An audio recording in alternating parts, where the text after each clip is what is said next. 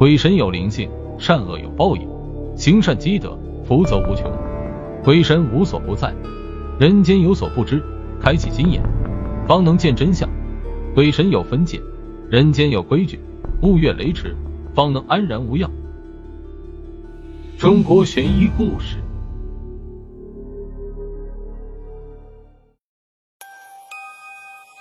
杏花村，顾名思义，就是在这个村子里拥有许许多多的杏花树。在这里，所有的山都连成一片，山上覆盖着大面积的杏花树。每当杏花开放的季节，山上山下一片红白相间，甚是美丽。这些连成一片的大山有一个共同的名字，那就是杏花山。村里人守着杏花山，也喜爱杏花，还用杏花做菜酿酒，还写出了很多十分动听的。用来赞美杏花村的杏花谣，杏花村的杏花酒香，杏花谣悦耳动听。除此之外，杏花村的妹子也像这满山的杏花一样美丽夺目，光彩照人，吸引着无数人千里迢迢跋山涉水来到杏花村听歌喝酒看美女。据说，杏花村其实就是一个现实版的女儿国，村子里面老老小小没有一个男丁，想要让杏花村经久不衰。持久延续，就只能够依靠来自他方的风流公子们在此插秧播种。当然了，杏花村的村民只是不得已才会和外来的男子一夜春宵。他们本性善良淳朴，并非风骚浪荡之人，所以对有幸成为入幕之宾的男子也是有很多要求的。目的也是为了下一代的杏花村村民都能够貌若天仙，品行端正。首先，想要来到杏花村就是一个不小的考验。村子地处偏僻。虽是山清水秀，却居于深山之中，而且与外界相通的只有一条曲折蜿蜒又十分狭窄的羊肠小道。除了徒步之外，用任何方式都进不了村子。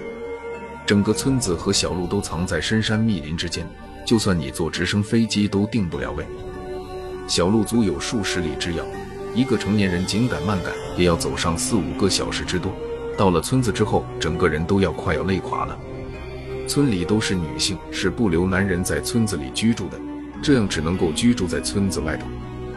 可是，在杏花村方圆数里之中，夜晚景色虽然依旧美丽，却隐藏着无数的危险，毒物猛兽随时都有可能出现，所以在村子外面过夜是肯定不行的。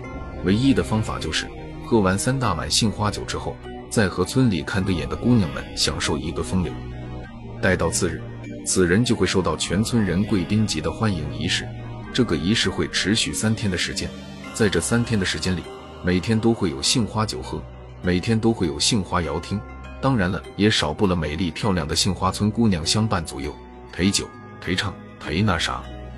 徒步行走，喝三大碗酒，然后找个姑娘，这三件事单一的做，差不多人都可以做到，但是放在一起，中间不间断，那能够做到的人可就不多了。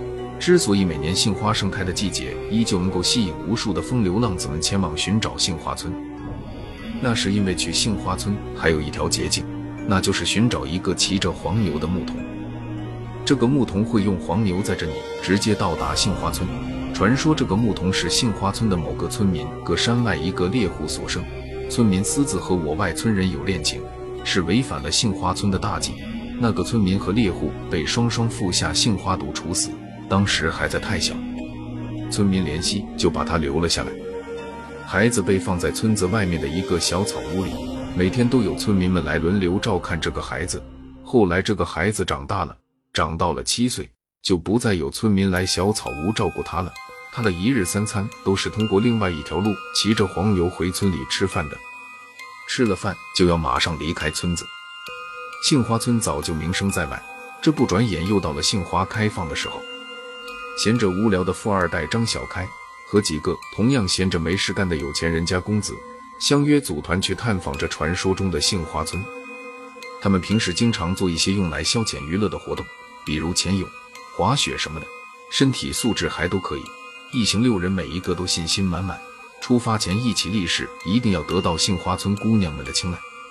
他们购齐了足够的装备，坐车按照地图来到了那个据说通往杏花村的山口。山口外边已经停满了各种各样的车辆，密密麻麻的有几百辆之多，可见进山寻找杏花村的人之多。六人找了个地方将车停放好，背着装备就进了山口。但是并没有发现什么小路，到处都是深山密林，连个手机信号都没有。指南针到了这里也奇怪的失去了作用，指针在表盘上只会飞速的旋转。经过一段时间的仔细研究和讨论，他们六个达成了一个共识，那就是他们迷路了。小开生气的将高价买回来的地图扔在了地上，大骂卖地图的人是个奸商，买了假地图很可能就把哥几个害死在这里了。凭着这几年积攒下来的经验，几个人决定趁着天还没有完全黑下来。赶紧一起去碰碰运气，寻找一下出口。结果当然是一无所获。就在大家一筹莫展的时候，突然有个人拿着一把强光手电，照着不远处的一个地方说道：“快看，那是什么？不就是一间茅草屋吗？我靠！茅草屋难道是那个牧童居住的茅草屋？快过去看看！”众人顿时有了一种绝处逢生的感觉，三步并作两步的向茅草屋的方向跑去。一敲门，果然有个看起来也就十来岁的小男孩，揉着惺忪的睡眼，从低矮的小茅草屋里走了出来，看了看小开等人，未等小开等人开口说话，就直接问道：“你们是来寻找杏花村的吧？”大家急忙带着讨好的笑容点头应是。男孩表情很淡漠，对大家说道：“那就跟我来吧。”众人没有想到，这个小男孩这么容易就答应他们去桃花村了。个个兴奋的不得了，屁颠屁颠的跟在小男孩身后，向另一间较大的草棚走去。里面竟然拴着六七只大黄牛。小男孩让大家每人骑一头黄牛跟在自己身后，自己在前边带路。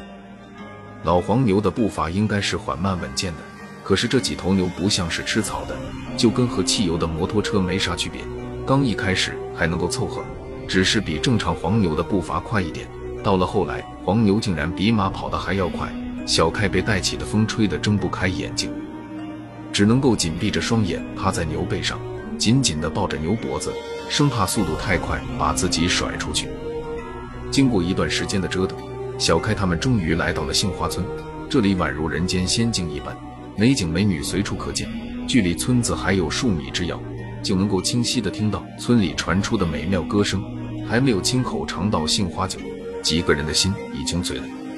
小开等人如愿以偿地和杏花村的姑娘们一夜风流，之后又在村里待了几日，才依依不舍地离去。离开杏花村差不多一周的时间，小开就感觉自己全身无力，不管睡多久，总觉得没有精神，整天哈欠连天，精神萎靡。到医院检查了一下，也没有检查出什么病来。后来小开得知，那天和自己同去杏花村的人，现在也都有了和他一样的情况。所以大家都觉得肯定是在杏花村出了问题，他们想要再次找到杏花村一探究竟。这次他们带了好多人一起去，大有兴师问罪的意思。可是刚到山口，就闻到一股树木被焚烧的味道，接着就看到几个身着道袍的道士从山口里走了出来，手中还拿着法器。一问之下，小开才知道杏花村其实早就没有了，灭掉杏花村的就是那个小牧童。其实，在牧童很小的时候，在小茅草屋里就被野兽给吃掉了。结果他又连续吃掉了每一个轮流照顾他的村民。所以说，现在整个桃花村里面住的不是人，而是鬼。小开他们和鬼混了好几天，那身体还能有好吗？